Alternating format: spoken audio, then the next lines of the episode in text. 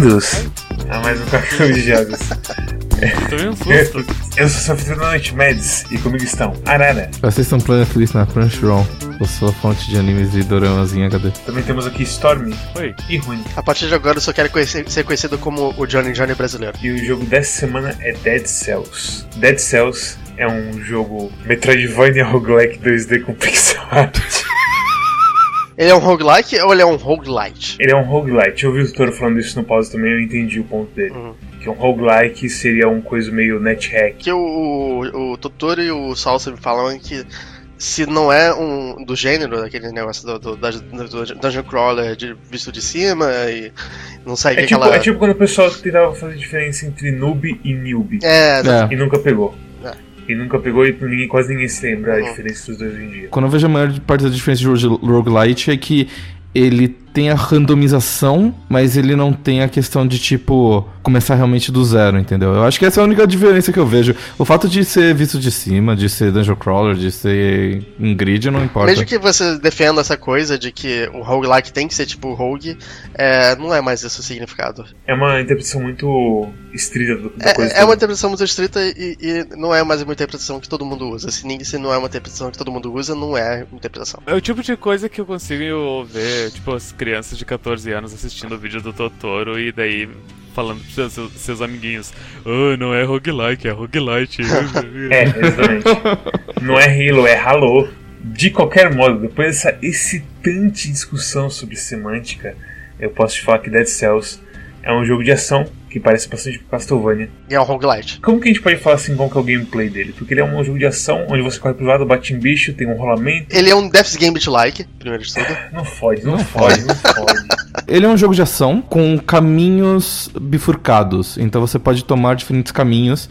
E em alguns caminhos você vai conseguir habilidades permanentes que abrem novos caminhos. Ele é bem ah, Castlevania 3, no sentido de que tem vários caminhos, mas que no final todos chegam no mesmo ponto, eu imagino. Ele tem essa questão do, Castle, do Metroid e tudo mais, que tipo, você ganha upgrades que te dão opções novas de movimentação e permitem você acessar novas áreas.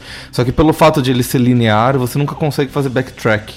Você sempre, em cada run, você sempre está se movendo ah, numa linha reta num sentido, né? Ah, numa linha reta não, mas sempre num sentido. Então, para você tentar acessar novos caminhos e novos lugares com as habilidades que você obteve, você tem que entrar numa nova run. E nesse jogo é aquela coisa, você joga ah, à medida que você vai derrotando monstros e explorando as fases, você vai ganhando células que permitem você destravar novas armas, novas habilidades e novos upgrades. E as coisas que você destrava são permanentes no jogo. Inclusive, eles têm até uma explicaçãozinha em game bastante divertida de como isso acontece, né? Não é que você tá começando com o mesmo personagem, você tá começando com um, um novo cadáver que é impregnado pelas células estranhas lá. Então, tipo, não é que você tá voltando no tempo toda vez que você começa um jogo novo, o tempo está sempre correndo. E um dos melhores sinais disso, eu acho que é a primeira. Um, um dos primeiros personagens que você encontra, que é aquela cavaleira. No começo ela te explica umas coisas de como funcionam. E aí numa segunda ou terceira run você encontra ela morta com uma lança perfurada no peito. E a partir daí, toda vez que você passa por aquele ponto, tem o cadáver dela, tipo, cada vez um pouquinho mais apodrecendo. No gameplay, gameplay mesmo, ele é um joguinho de ação que você tem combinhos com cada arma que você encontra pelo mundo. Você tem um rolamento para desviar as coisas, que é muito importante. Você também tem escudos, que você pode escolher equipar ou não, se você quiser ter um escudo. E você tem um parry, que é muito bom de se fazer, porque ele é, é generoso com os frames dele. E os inimigos têm indicações claras de quando eles vão atacar você. Eu fiquei meio chateado com o escudo. Eu usei ele pra desviar das flechas daquele primeiro chefe que te dá a primeira habilidade de crescer plantinha. E aquele primeiro chefe ele tem uma, um arco que ele tira duas flechas por vez. E o escudo ele só consegue refletir uma flecha por vez. E daí eu sempre refletia uma e tomava outra. Daí eu fiquei muito ah, desgostoso com o escudo e nunca mais usei escudo no jogo. O parry do escudo, ele sempre faz um ataque. Então já aconteceu. Eu usei bastante escudo. E já aconteceu várias vezes comigo de tipo. ah, dois caras estão atacando ao mesmo tempo, eu dou parry e ele só dá parry em um e eu levo outro golpe. e eu, ah. E o que vocês acharam de Dead Cells então? Uma merda. É ok. Ele é quase um jogo ótimo. Eu gosto bastante dele também. Eu, eu, eu Mas- gosto dele, mas ah, primeiro eu fico cansado com ele rápido demais. Eu sei que tipo se tu joga bem o jogo, uma run tem tipo meia hora, mas mesmo assim eu eu já tô meio que no burnout dele. Eu joguei, de acordo com o Steam, eu joguei 5 horas dele, talvez eu tenha jogado mais que isso, porque eu joguei algumas horas offline. Tô meio cansado desse jogo, por mais que eu, reconheça que, que ele é bom e eu, enxer eu consiga enxergar que tem progresso para fazer nele. E a outra coisa que me faz pensar que não é um jogo muito bom é a coisa do, dos inimigos escalarem, né? Tu, por mais que tu pegue os upgrades e as armas que te tornam mais forte, os inimigos eles escalam junto contigo, é um troço tipo Oblivion, sabe? Tu pode nivelar e achar que tá muito forte, mas os inimigos vão nivelar junto contigo, então Uh, tu nunca se sente forte realmente. Isso a gente descobriu faz pouco tempo, é meio triste. Isso é uma coisa que eu meio que suspeitei, mas eu, eu, eu nunca quis saber. Eu só descobri quando, quando falaram sobre no, no, no canal. Porque. Não sei se. Não sei se eu queria saber isso, sabe? Pra mim foi foda porque foi bem claro nessa última run que eu tive. Eu fiz. Eu cheguei duas vezes no chefe final do jogo. Na primeira vez eu não tava com tantos stats. E a gente teve uma luta meio longa entre eu e ele. Os hits dele não tiravam muito dano assim, eu também não tirava muito dano dele. E aí eu fui cheio de stats, com uma build fodida, que dava um monte de dano. Eu cheguei lá, ele me deu um ataque, me tirou um terço da vida, eu caí nos espetos. Minhas traps não faziam muito dano nele, meus ataques que deveriam fazer um monte de dano não estavam fazendo muito dano nele. E meio que. É. Não, tipo, eu definitivamente não concordo com a filosofia disso. A sensação de jogar ele é boa, sabe? Então eu não sei. É aquela coisa, é até injusto abrir com a coisa toda do scaling, porque se vocês forem ver a stream que eu fiz no Quack desse jogo, os primeiro, a primeira meia hora que eu joguei esse jogo era eu, tipo, tentando descrever o quão bom esse jogo se sente com você jogando. Ele é perfeito, ele é tipo, ele é tudo que Death's Gambit não é em questão de movimentação 2D. Sair de Death's Gambit e ir pra esse jogo é um choque térmico absurdo. Não tem palavras para descrever assim o quão duro é Death's Gambit, o quanto Death's Gambit fica te segurando, tipo, não, acabou o sistema, não pode mais jogar não. Enquanto isso, vem daí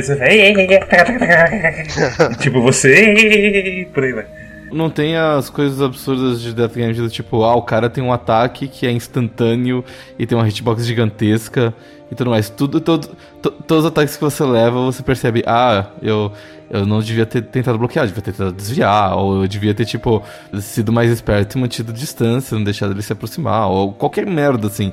Sempre tem um jeito muito fácil de você escapar dos ataques ou ou de você controlar. E às vezes tem mais de um, dependendo. E que, tipo, depende do equipamento que você tem. É bem diferente de Death Gambit, que era mais uma coisa do tipo, ah, é, fica desviando aí, aí ataca quando ele não. sei lá. é, é realmente é uma filosofia diferente, mas esse negócio do scaling, eu achava que era porque eu era ruim, tava progredindo bastante devagar no jogo, mas tipo, eu decidi que o meu próximo objetivo ia ser matar o chefe da torre do relógio. Então, tava pegando o caminho sempre para ir para determinada torre do relógio e tentar enfrentar o chefe, mesmo porque eu não cheguei a, a, a, explorar a torre inteira, né? E eu queria dar uma olhada, ver, tipo, eu sei que tinha várias chaves lá do, do relojoeiro e tudo mais. É, tem uns segredos em, em, várias fases do jogo com relação às chaves que eu também não entendi inteiro ainda. Teve uma run que eu decidi assim, não, beleza, eu vou explorar tudo, eu vou pegar todos os scrolls, eu vou ficar fortinho, e vou enfrentar isso aqui com bastante cautela.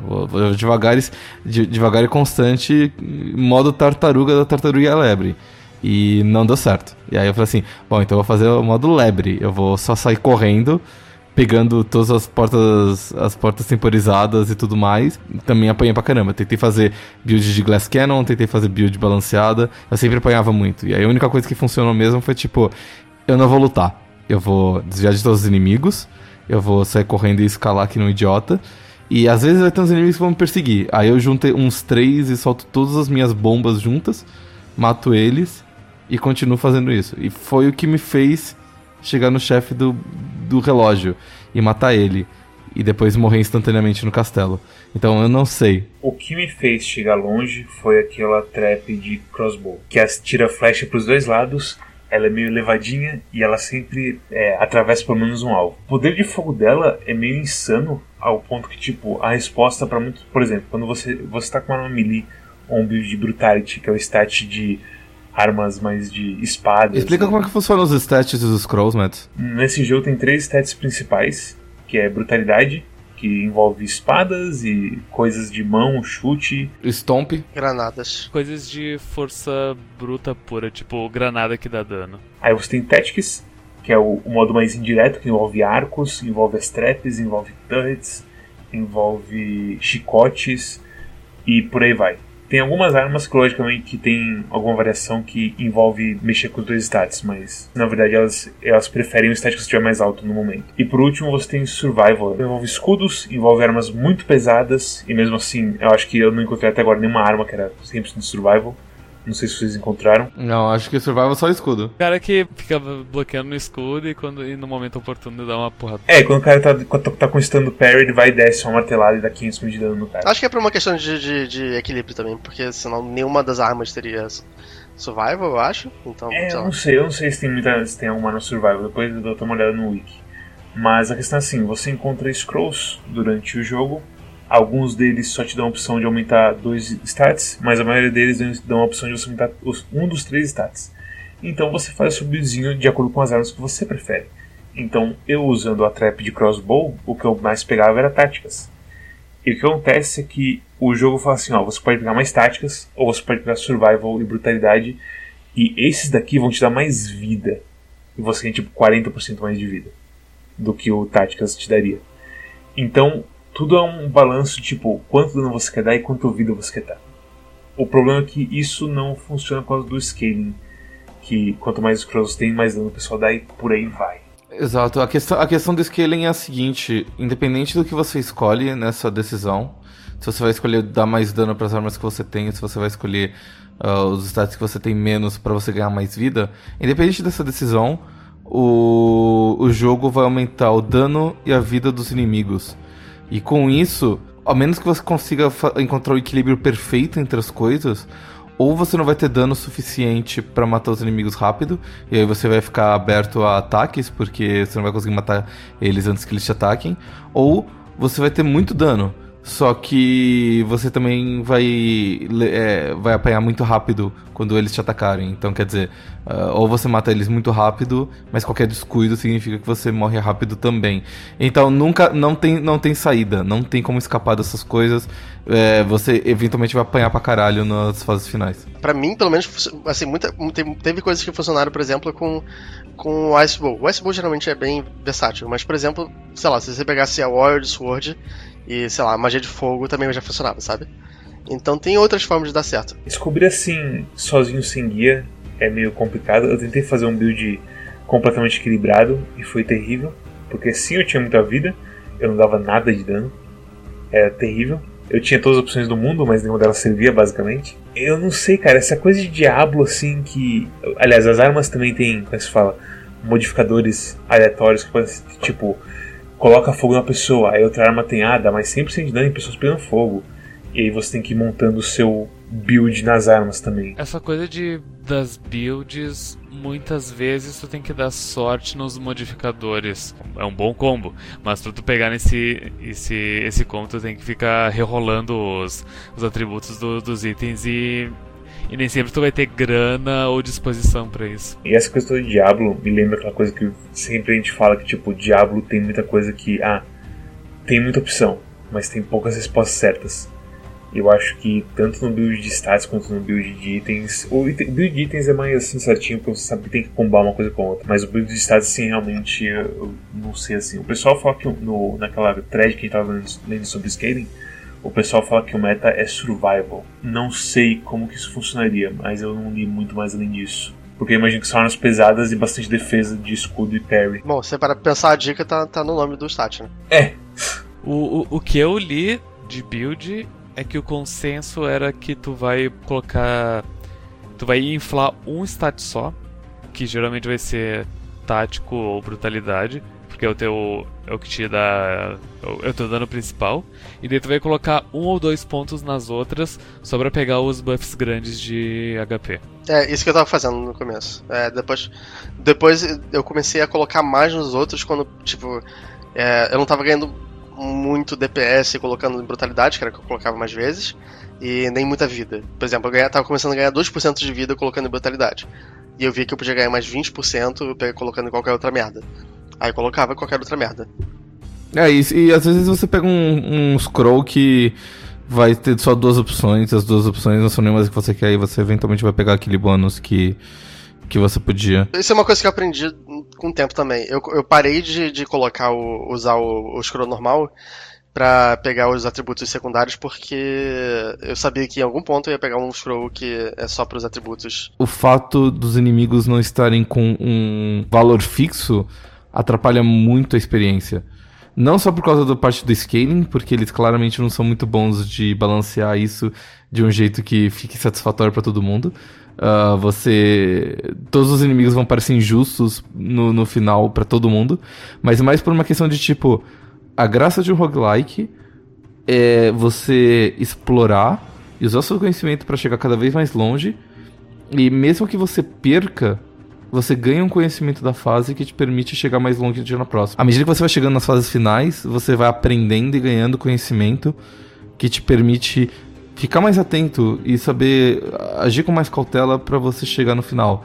Nesse jogo, tem tanta coisa acontecendo, tem tanta coisa que muda, o seu build muda, as armas fazem coisas completamente loucas a cada vez que você entra, porque uh, numa run elas vão dar fogo, na outra run elas vão dar bônus de crítico, na outra run elas uh, vão. Quando alguém morre, ela deixa uma nuvem de pestilência e por aí ele, vai. Ele cria uma, uma lesmazinha com um laço na cabeça que come os outros bichos, sei lá. Tem, tem muitas variáveis. Tem muitas, é. mas muitas variáveis. Você percebeu que o dano também é variável? Tem um range de dano, toda coisa que acontece tem um range de dano, seja você tomando ou você dando dano. Não, e, e a questão de tipo, cada arma tem uma categoria de 1 a 5, que pode ser de 1 a 5 Plus e pode ser de 1 a 5 Plus ou Large, que é aquele L. É, acho que é legendário porque o, o é amarelo. Todas as armas têm de 1 a 5 e, e mesmo assim o 1 a 5 não quer dizer necessariamente a mesma coisa em cada run. Eu dei o, o Plus em uma arma nível 2, e numa arma não, numa trap de crossbow, que eu tava sempre dando trap de crossbow pra fazer meu buildzinho.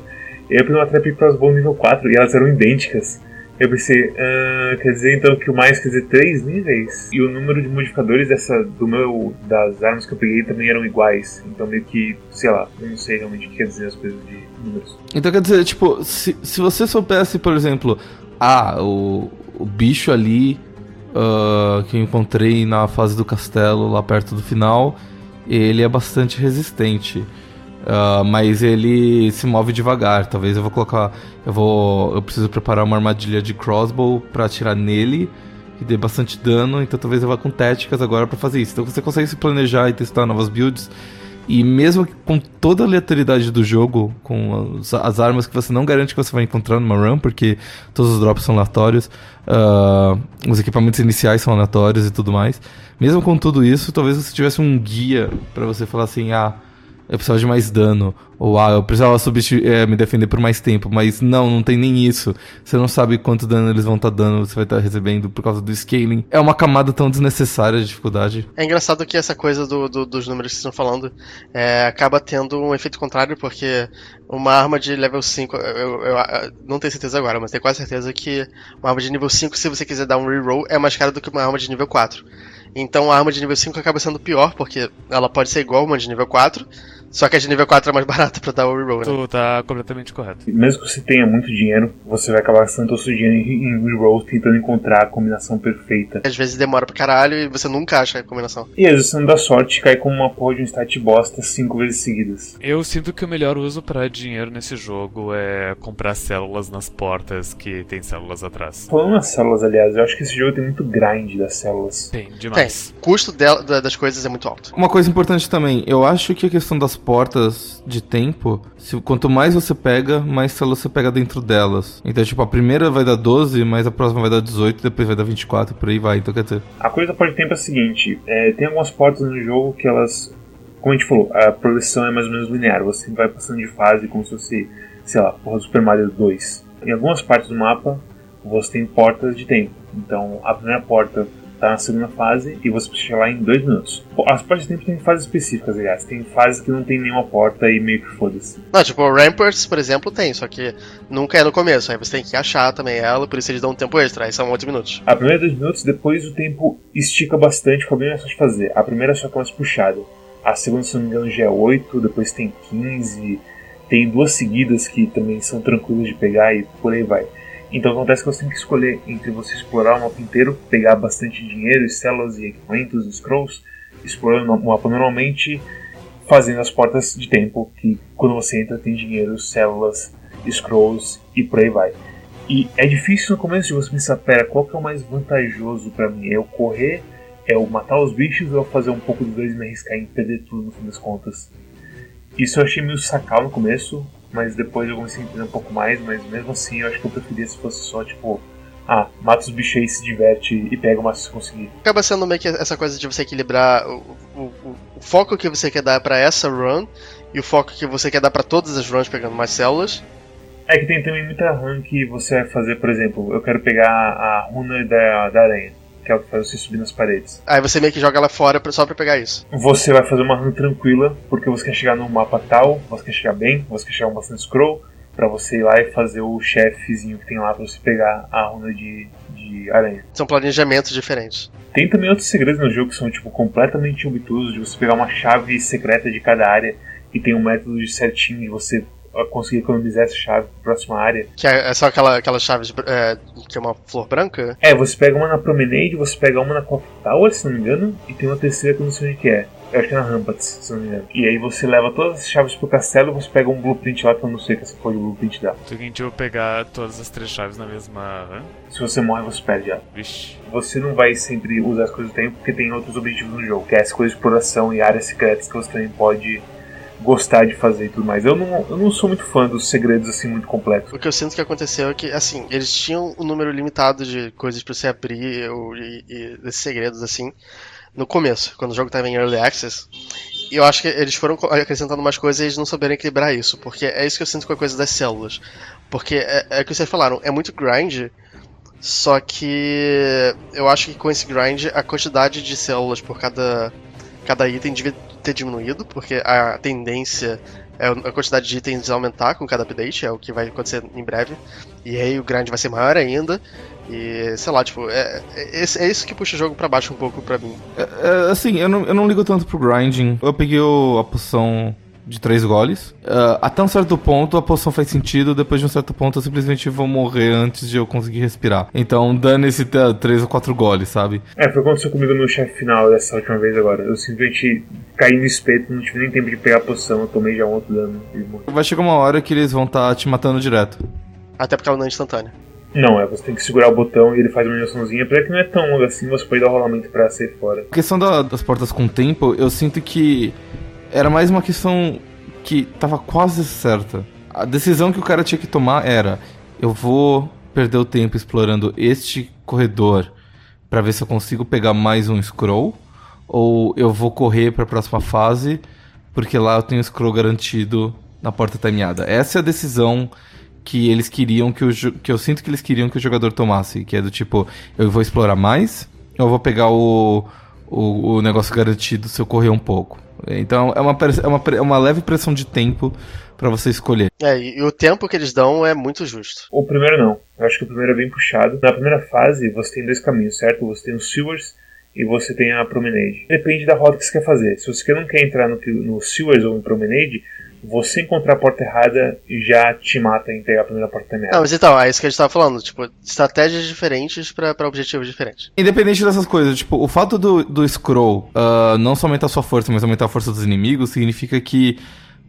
talvez o foco, o seu foco não seja exatamente o scroll, seja conseguir o combo certo de armas. E aí então significa que é, explorar a fase inteira e você tenta pegar tudo é muito mais importante do que scrolls. Provavelmente existe um ponto doce onde existe uma combinação exata de scrolls que se for ba para baixo disso vai se sentir fraco, se for para cima disso vai se sentir fraco. Só porque os inimigos são muito mais fortes que tu. Então deve ser tipo uma coisa, sei lá, tipo um 191, alguma coisa assim a combinação. Quando você joga o jogo e explora tudo sem pegar muita. Tem inclusive uma fase que é meio opcional, que você vai de Promenade para Prison, alguma coisa, e você volta para o usuário então você pode fazer caminhos mais longos, ignorando as portas de tempo, e você chega com muito scroll no final. E, mas é aquela coisa, com scaling as decisões não fazem sentido. Tipo, você poderia gastar um pouco do seu tempo com fazendo essa rota, que é praticamente uma rota, de Star Fox. Você escolhe uma rota mais difícil mais lenta, mas você fica muito mais forte quando você chega no trono, que é a fase final. Ou então você corre pegando as coisas timeadas, você ganha muito célula, porque esse que acho que é o prêmio verdadeiro das portas timeadas é um cachê de células bem gordo por cada uma delas. Não pegar muito scroll, mas e no final chegar meio um pouquinho mais fraco. Só que aí, sei lá, com coisas que meio que as decisões vão pro caralho, então não tem muito o que falar. É, então, se, se, se, você tivesse tirado o, o dos monstros, a decisão ia ficar mais interessante. Porque você sempre vai querer pegar scroll e as armas vão importar um pouco menos. Então você vai querer. Se você tivesse tirado, por exemplo, o, o dos monstros, tivesse colocado dois scrolls em cada porta, é, ia ficar muito mais interessante você fazer isso, até para você ficar mais forte pro final. Uh, do jeito que tá hoje, não vale tanto a pena se você quer completar o jogo.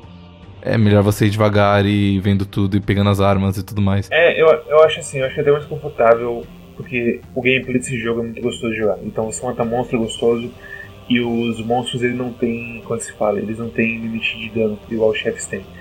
Então os monstros você vai conseguir matar bem fácil. É só o último chefe mesmo que vai ser um problema, porque ele dá muito dano ele resiste muito dano. E o jogo em si, assim, é como foi. É gostoso você explorar tudo e ver assim os segredos, as historinhas poucas que tem, mas ainda tem você encontrar blueprints escondidos atrás de coisas estranhas, você ainda descobrir ah, onde será que parece fechado e tudo mais. Ele tem umas piadinhas que eu sou, eu sou um pouquinho contra. Ele é bem esculachado mesmo. Ele, ele é esculachado, autoreferencial, ele às vezes quebra a quarta parede. O personagem principal é como se ele fosse um jogador de Skyrim, que sabe que é um jogo. Ele é completamente assim, foda-se. Ele, ele meio que assim, é ok com as pessoas, de vez em quando ele é cuzão, mas ele, ele converte de boa maioria das vezes, mas ele, ele não trata nada seriamente, no fim das contas. No começo parece meio herói, mas aí, tipo, ele, ele chuta uma, um corpo morto por nenhum motivo exceto porque ele pode. E aí, sei lá, fica meio. Ele é um cara de Skyrim, ele quer ser o herói, mas ele é meio cuzão. A coisa que eu mais gosto é que o boneco do personagem principal, ele não tem língua.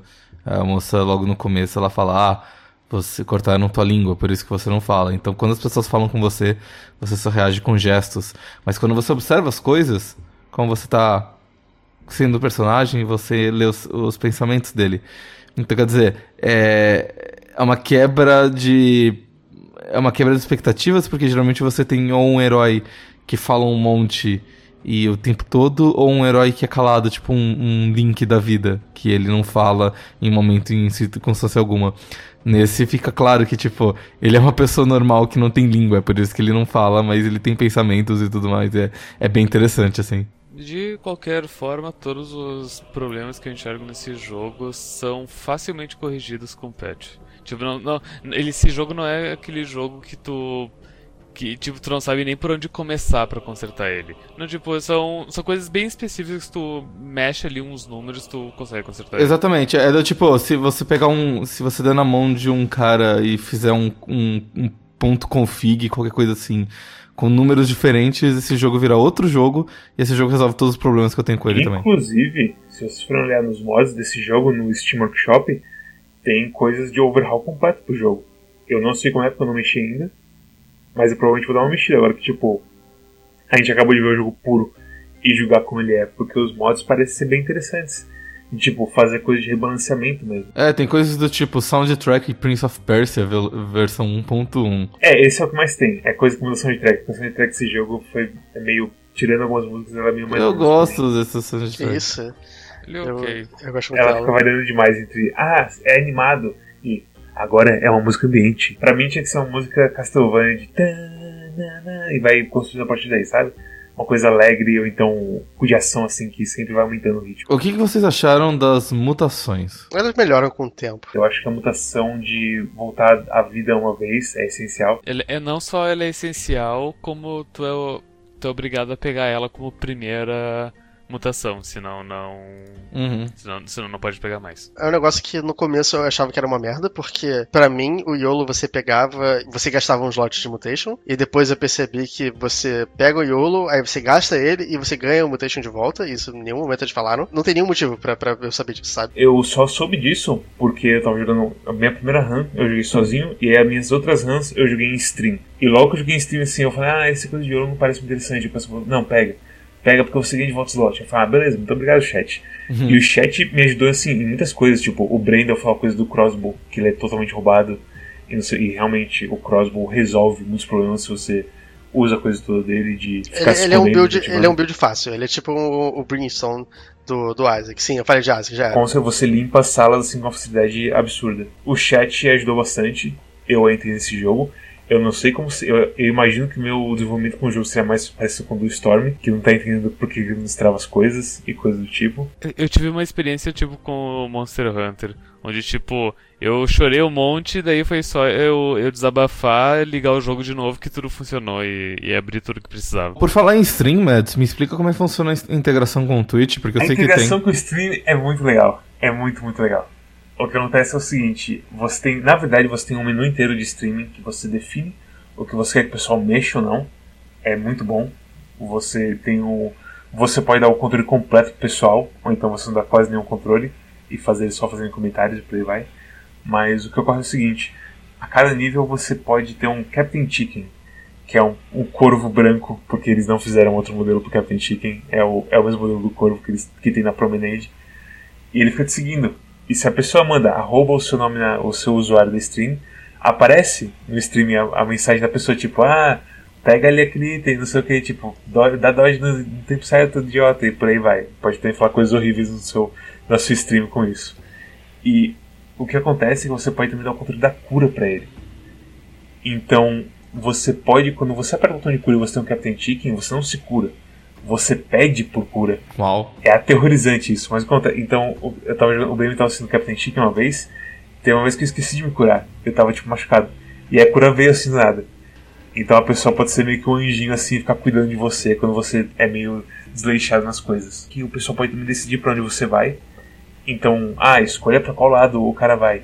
E se você vai contra o desejo do stream, você toma uma penalidade. Foi aquela do, do lugar escuro. Do quê? Do lugar escuro, que você não pode ficar muito tempo no escuro, senão você começa a tomar dano. Ah, sim, sim, sim. Mas espera, é, isso é uma área. Não, é uma área, mas eu tava em Ramparts. Eu tomei essa curse Ah, eu ok, ok. Nem eu fui forçado aí pra. Eu, eu não tinha como abrir outro lugar e o chat escolheu outro lugar. Uhum. Então quando eu entrei em Ramparts, eu tomei uma, uma punição. E a punição foi escurecer tudo. Então eu tava lá em Ramparts, no céu aberto, com o sol instalando e tava escuro ao mesmo tempo. Literalmente faltou luz, mas era dia. Eles escolhem usar alterações no mapa, que é- também inclui essa coisa da escuridão, inclui umas coisas de tipo ter mais inimigos certo tipo e por aí vai. Você vê, por exemplo, a integração do Twitch do, do Vermintide, que eu acho que é uma, uma integração boa, assim.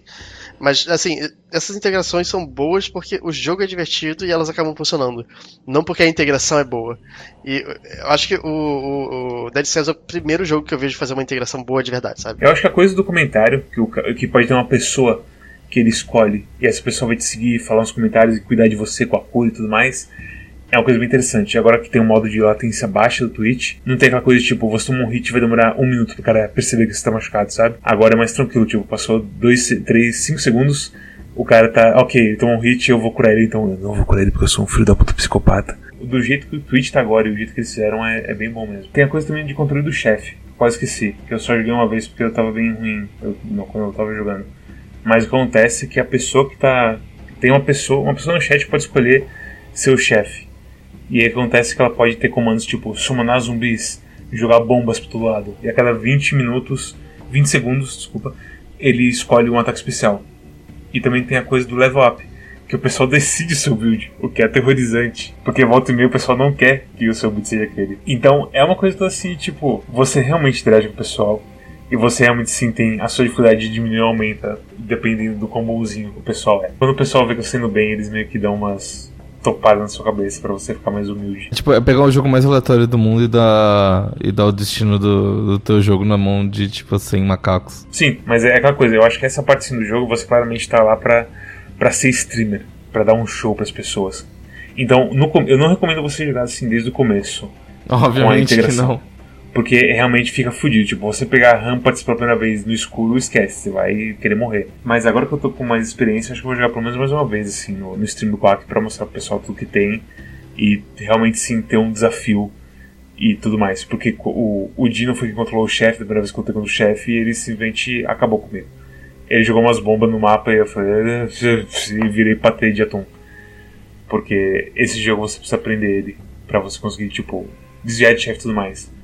O que é uma crítica que eu tenho com coisa do chefe final. Que você não chega muito nele e ele é absurdo de rápido. Você vê isso já no cara do da Clock Tower. Que ele começa a ficar muito mais rápido e ter muito mais projéteis e tudo mais. Difícil você aprender um cara desse tipo quando você tá chegando lá poucas vezes. É, tipo, eu matei o cara da Clock Tower porque eu tinha ido com uma armadilha de lobo e uma crossbow. Então, quando chegou a segunda parte, eu simplesmente me concentrei em ficar spamando essas coisas e desviando os ataques. Porque atacar ele de fato não dava. E aí, como as outras coisas são tipo teleguiadas e acerta com 100% de tempo. Se você escolhe brutalidade, você tem que ir pra cima do pessoal. E ir pra cima do pessoal é um risco. E táticas é tão assim mais seguro de se jogar. E os caras começam a dar tanto dano a mais que você meio que acaba indo pra táticas naturalmente, porque você não quer se fuder tanto assim. Mas também tem um chefe que eu acho que vocês não viram, que é o chefe do olho. Eu enfrentei ele duas vezes, mas eu perdi as duas. Ele é muito mais difícil do que o cara da Black Bridge, não é? Ele é muito mais difícil do que o cara É absurdo. E, e, tem uma coisa pior ainda: trap não funciona direito nele. Sério? Eu não sei o que acontece. Ah, porque ele fica se movendo pelo, não, pelo mapa, mesmo né? Ele, mesmo quando ele tá no mesmo nível da trap, a trap não percebe ele. Estranho. Tem alguma coisa errada com ele. Eu não sei o que. É, é, comigo era mais a questão da hitbox, porque ele fica vagando pela tela, no nível, é, tipo... Aleatório. No, no, X e Y também. Sim, é, ele vai pulando pela fase inteira. Ele é mais vertical que os outros e isso atrapalha bastante. Mas é, os chefes são, tipo, completamente ridículos de difícil no começo. Eu acho que só o primeiro realmente você consegue ver o moveset dele inteiro e perceber o que você tem que fazer. Bom, eu enfrentei três chefes no total, então não, não tem muita base de comparação. Mas os dois chefes que você provavelmente vai enfrentar primeiro, que são o, o da Black Bridge e o da Clock Tower. Eles são muito parecidos e extremamente. E, e, incrivelmente diferentes do, do chefe do olho. Eu acho que o chefe do olho é, é o primeiro, posso estar errado. É, tipo, o primeiro que eu digo, o primeiro que saiu com o jogo. Eu acho que me falaram isso, mas não sei, não tenho certeza agora. Mas é, parece que te, parece quase uma diferença de filosofia na coisa de fazer o chefe. Pois eles fizeram certo em esconder ele na, naquele lugar meio estranho onde você vai para abrir. É, na, na, verdade, você vai ter que passar por ele pra abrir, acho que é Spider Rune, que é o sei lá, que é o que você usa pra subir nas paredes. Os chefes desse jogo são meio cuzões. E a coisa de scaling não ajuda. Recomendações? Hum, Stormy, pra quem você recomenda Dead Cells e qual são Pra pessoas que tem. que, que gostam de jogos de plataforma 2D, de bater em monstro, ou seja, Castlevanias da vida, e gente que tenha bastante tempo. Porque esse jogo ele exige bastante tempo para fazer todo o grind e abrir as coisas. Minha nota 8 e o que faz com que o jogo não sejam 10 é, são uh, as coisas que eu já falei logo no início do, do, episódio. O jogo ele tem diversas armas e upgrades e, e granadas, etc. que tu, tu vai abrindo conforme joga. Quanto mais equipamento tu abre, maior a gama de equipamentos aleatórios que pode vir durante as tuas runs. Então, quanto mais equipamento tu abre, menos chances de vir equipamentos bons, porque vai porque tá, tá misturado. No caso do equipamento bom, você diz, tipo, se você acha que só o crossbow é bom, não vale a pena você abrir novos equipamentos, porque a chance de você dropar um crossbow é menor. Sim, uh, mas eu, eu, sinto que é mais uma coisa tipo. Se lembra do card game de Evoland 2, que vocês detestaram? Quanto mais carta tu abria, menos chance de vir uma carta boa. Eu, eu não cheguei a sentir isso porque eu não abri muitas coisas, mas eu, eu sinto que é algo que vai acontecer a longo prazo abrindo todas as coisas. Então eu não tenho certeza porque eu não sei se abre coisa muito melhor mais pra frente. Até agora não aconteceu isso e eu concordo com você.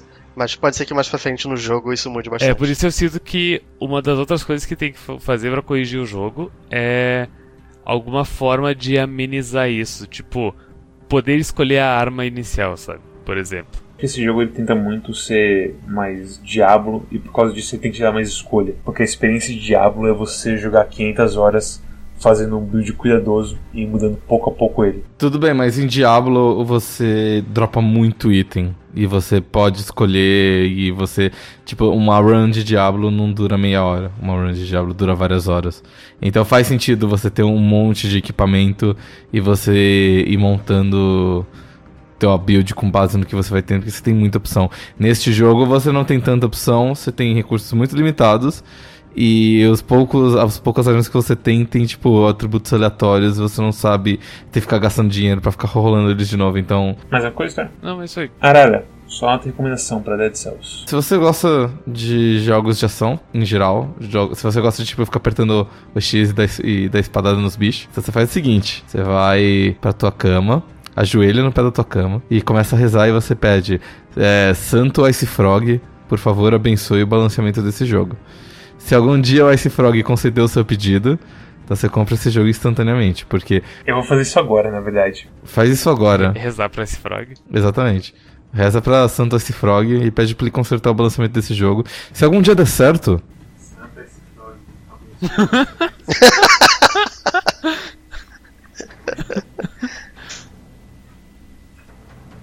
Pronto. Pronto, rezou? Tá bom. Rezei. Na frente da cama, ajoelhadinho. Legal. Porque se, se, algum dia eles consertarem o balanceamento desse jogo, esse jogo vai ser um, um 9 fácil. Eu não ligo pro grinding. Eu sinto que, tipo, o grinding é um negócio que, que enquanto eu estiver explorando as fases e descobrindo coisas novas, eu não ligo.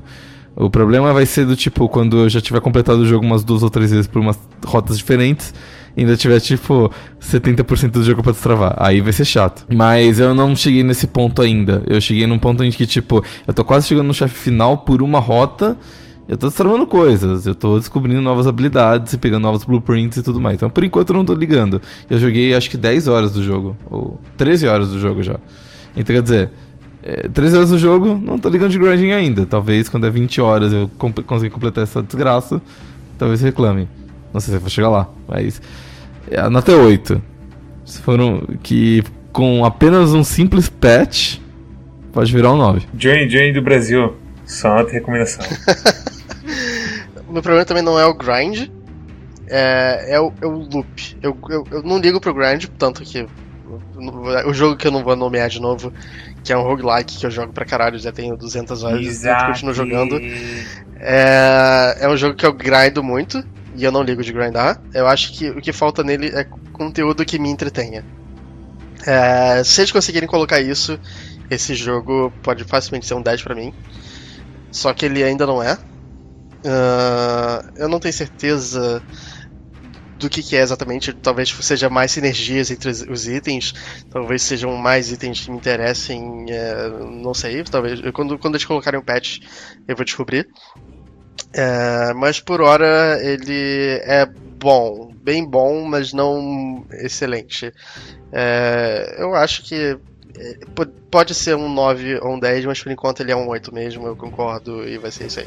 Ok, temos mais um jogo pro, pra lista de notas sólidas então. Opa! Pela primeira vez seguidos. Primeiro Death Gambit e agora esse, porque eu também dou um 8 pra esse jogo. Esse jogo, cara, ele é muito, muito, muito gostoso de jogar. Não tem assim como descrever, não tem como te passar sentimento em palavras de como que a velocidade dele e a precisão dos movimentos são assim gostosos de sentir. Os desenvolvedores gostam de diversão. Eles entendem do que faz um bom combate e eles sabem como fazer, que é o mais difícil de, de tudo, assim. Você conseguir um jogo que tem uma sensação boa de se jogar é provavelmente uma das habilidades mais bizarras de difícil de fazer. Mas a coisa toda de equipamentos e tudo mais é tão assim limitante é o que eu realmente, assim, quando eu entrei nesse jogo, eu acho que eu, pelo menos, realmente estava esperando uma coisa mais Isaac. Uma coisa mais. Esse item interage com esse e não sei o que mais, e aí dá pra você fazer um efeito da hora com isso e tudo e. Mas ele é muito diabo, assim, pro meu gosto, nessas coisas de combinação de efeitos e danos em efeitos, que meio que é simples e você tem que depender da sua sorte para você conseguir a combinação que você quer. Isso me irrita um pouquinho. Mas fora isso, uma outra coisa que me irrita e que é outra coisa que. Esse jogo pra mim perde, também é um, perde dois pontos do 10, que é o que deixa ele no 8. É a coisa do scaling, que a gente falou em extenso no começo do, do episódio, e a coisa do. de como que certas armas são meio não inviáveis, mas claramente inferiores às outras. O martelão. O Nutcracker ele tem a coisa do stun garantido. Ah, cara, mas compensa. Não é que as armas são inviáveis, mas tem algumas armas que são tão mais viáveis e tão mais quebradas e boas. É, que... e, é um e é um jogo que é naturalmente super difícil, então, tipo, só as coisas super quebradas mas é que, que funcionam. O Nutcracker tem o agravante de que ele é lento, tudo bem, ele dá stun, mas o dano dele é menor. Que meio que não faz sentido. É estranho. É isso que é a minha reclamação, assim. O balanceamento do jogo em muitas coisas é bizonho. Que eu acho que é o que faz a coisa como o crossbow ser top de linha. Depois você pode abrir o negócio de spawnar uma arma melee aleatória no começo do jogo e o Nutcracker tá entre elas. Então, quando você abre o Nutcracker, você meio que se fudeu. Tem o chicote, que é ruim. Pô, eu gosto do chicote. Chicote, ele, ele tá tipo. Ele é bem mediano. Ele não é das melhores armas, mas também não é uhum. das piores. Mas ele funciona. É porque ele atravessa escudo, isso é bom. O chicote ele é bom para matar inimigo voador pequeno.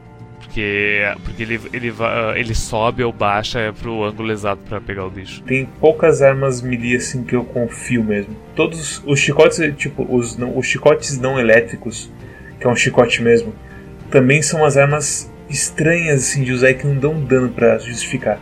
Eu sinto que o pessoal que fez assim a coisa do balanceamento das armas tem que assistir Hunter x Hunter e tem que saber de tipo custo e benefício. Se eu pego a sandália que tem um alcance curto, eu devia estar arrancando o couro dos caras com um chute.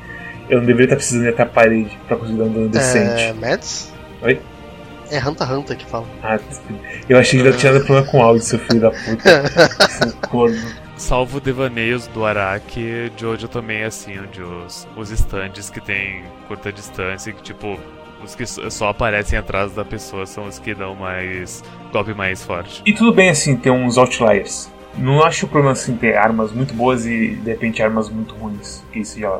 A primeira espada tem que ser muito ruim, meio que foda-se. Mas aí teria que ter uma progressão de itens conforme tu vai andando. né? Exatamente, e isso eu acho que não tem, e é muito confuso assim, é como- é- e dá aquele medo que você e o Rony falaram, de abrir mais armas e eu de repente ficar com mais difícil de jogo por causa disso. É um jogo que é muito bom, mas decepciona né? e nos pontos chaves também.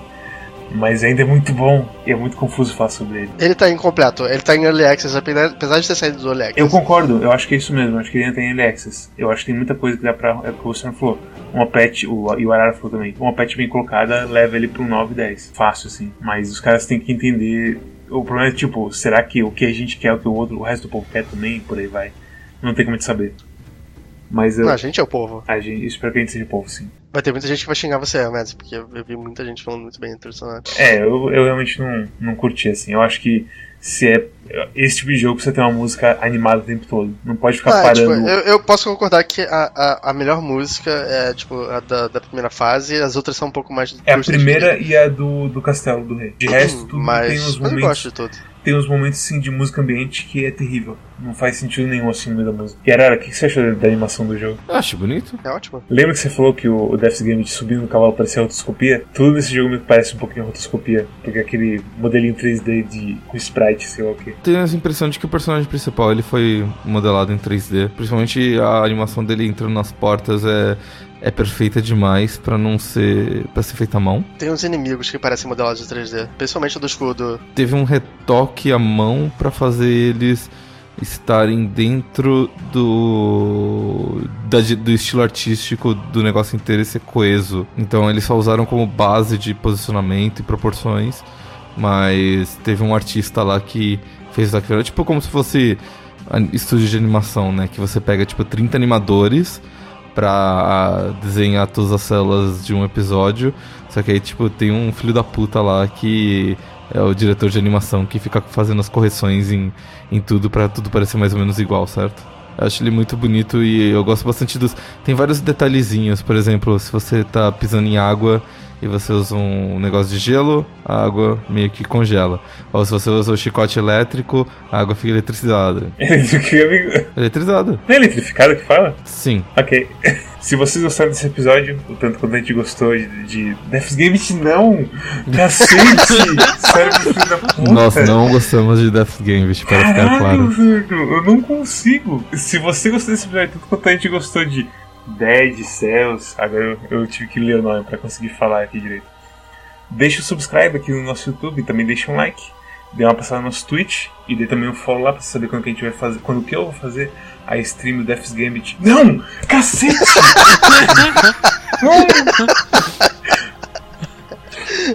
a stream do Dead Cells. Agora que eu tenho um monte de coisa travada e vai ser mais interessante, não vou morrer tão fácil pra vocês. Tem também nosso Twitter, que avisa quando atrasa, que provavelmente não vai atrasar mais, agora que eu tô mais esperto, que eu já trazei duas vezes seguidas. Também temos o canal do Discord, onde você pode descobrir coisas como o scaling do Dead Cells, não Death Games, com a gente, que foi de último momento que a gente acabou descobrindo isso e a gente percebeu um monte de coisa que a gente tava entendendo do jogo. Graças a tipo o pessoal falar coisas e por aí vai. Também temos a curadoria no Steam, que te avisa, integrado ao Steam, quando o jogo é bom ou não. Isso já salvou muita gente de comprar muito jogo ruim. Então fique esperto e se inscreva na nossa curadoria. Todos esses links estão aqui no nosso, na nossa descrição do vídeo, ou então na descrição do podcast, que agora tem descrição completa no podcast, graças ao nosso novo host, Podbean, que você pode assinar o feed RSS e ficar também sabendo quando saem novos podcasts. E é isso. Arara, qual é o jogo da próxima semana? O jogo da próxima semana é Ana Valde. Quê? Ah, no quê? Ana Valde. Ah, ok, ok. Eu sei, eu sei Ah. Ana. Paraguaios. Ai meu Deus. Qual que, é- qual que é o nome da, daquele outro jogo de adventure que a gente jogou há muito tempo atrás? Da menina? Kathy Rain? Catherine. Isso. Caralho, A primeira era a Cat Rain, agora é a Ana Valde.